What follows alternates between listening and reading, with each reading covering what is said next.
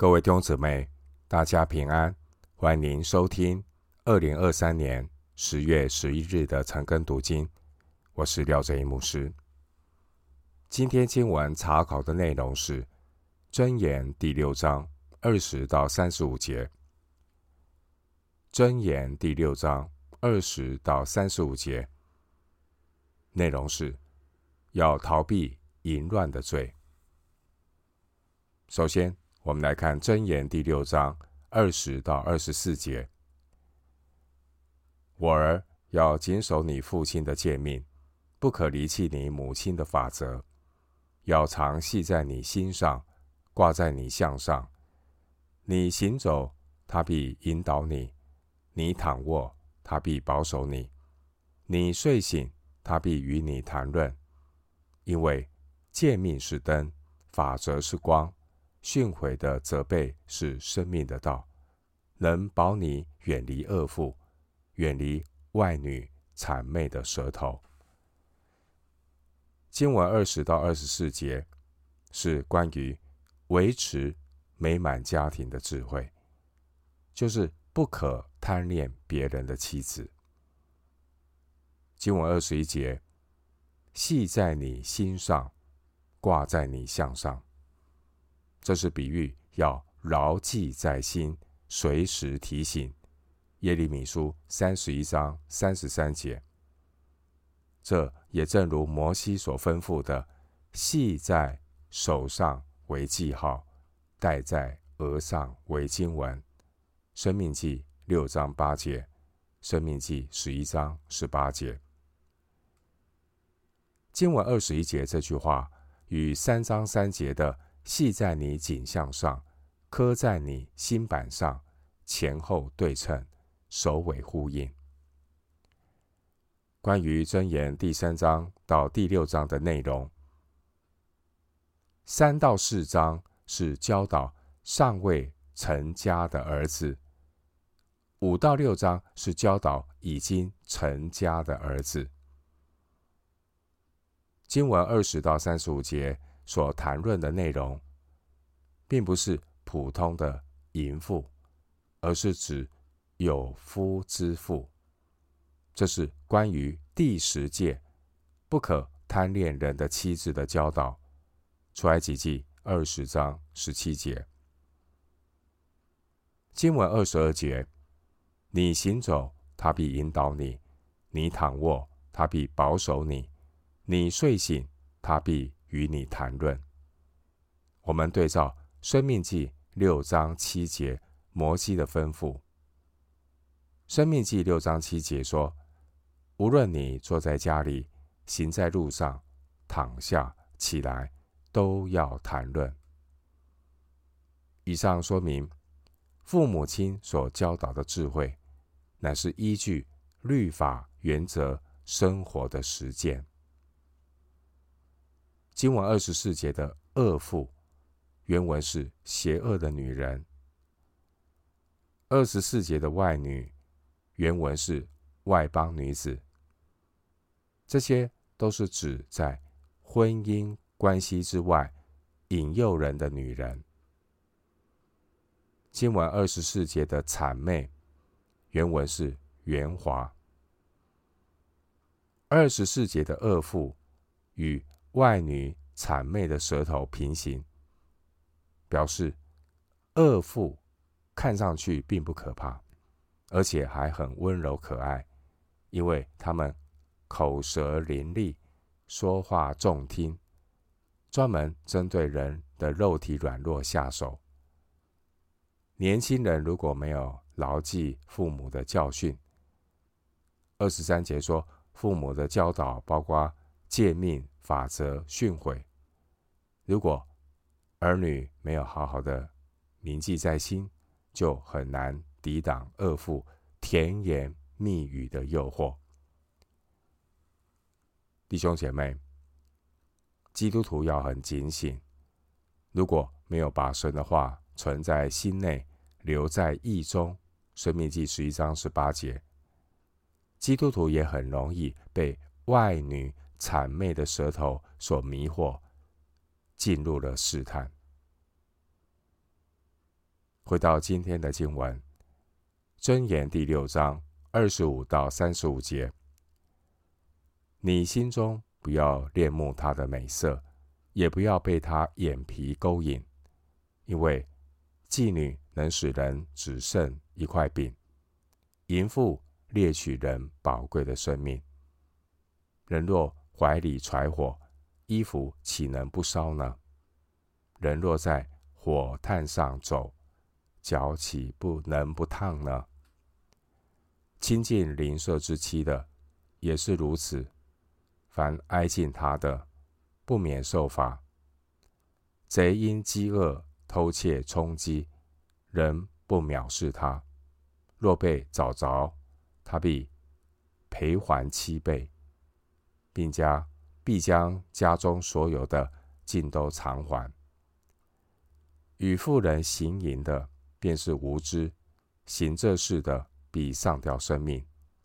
他必受伤损，必被凌辱。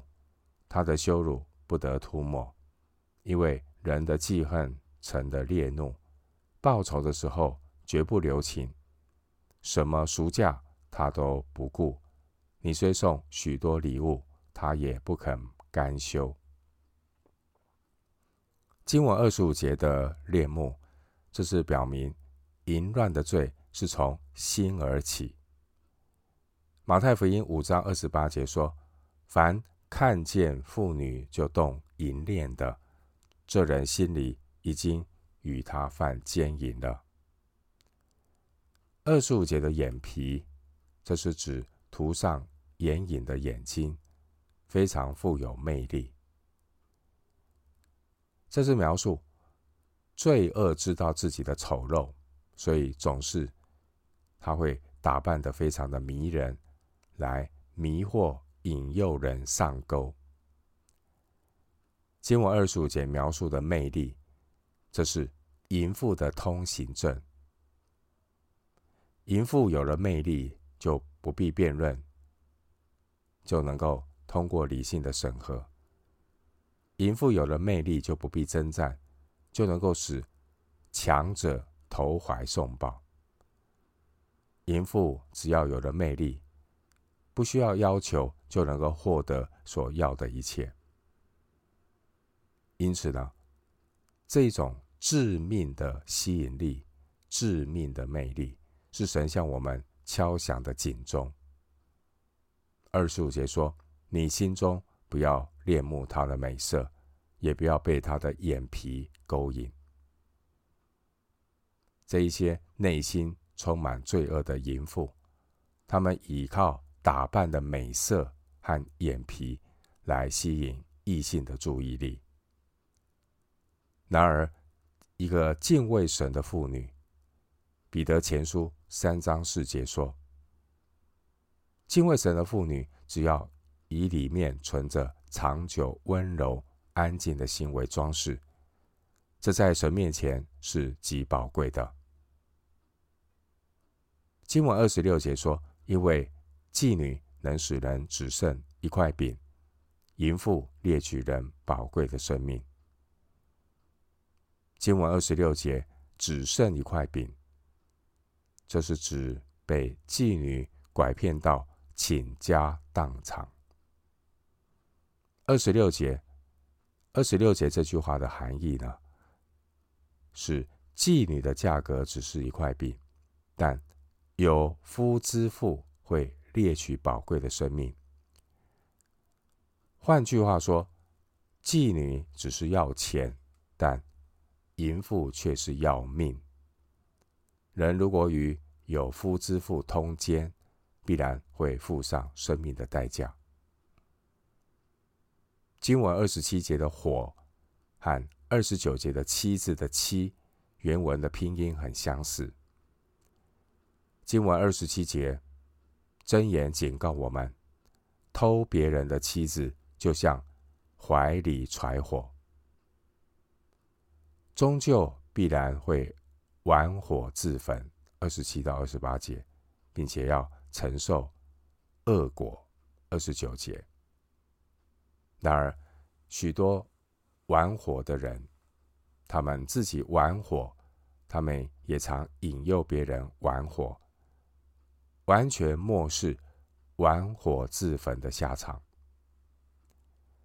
与有夫之妇通奸，就是偷别人的妻子，玩火自焚。经文三十节，一个窃贼如果因为肚腹饥饿去偷窃，虽然不能够被藐视，但他也要赔还七倍。三十一节，他要付上极重的代价，因为呢，一般性的赔偿。只是二到五倍，出埃及记二十二章一节、四节、七节。相比之下，因为情欲的饥饿去偷别人的妻子，这是无知。三十二节，因为这样的人呢，比上吊生命。三十二节，并且呢，永远蒙羞。三十三节。而这个妻子被偷的丈夫，他的内心呢，充满了愤怒，绝不肯接受任何的赔偿。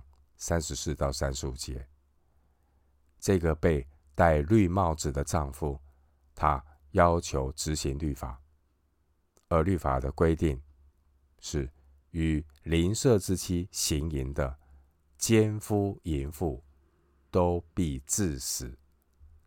利未记。二十章十节，申命记二十二章二十二节，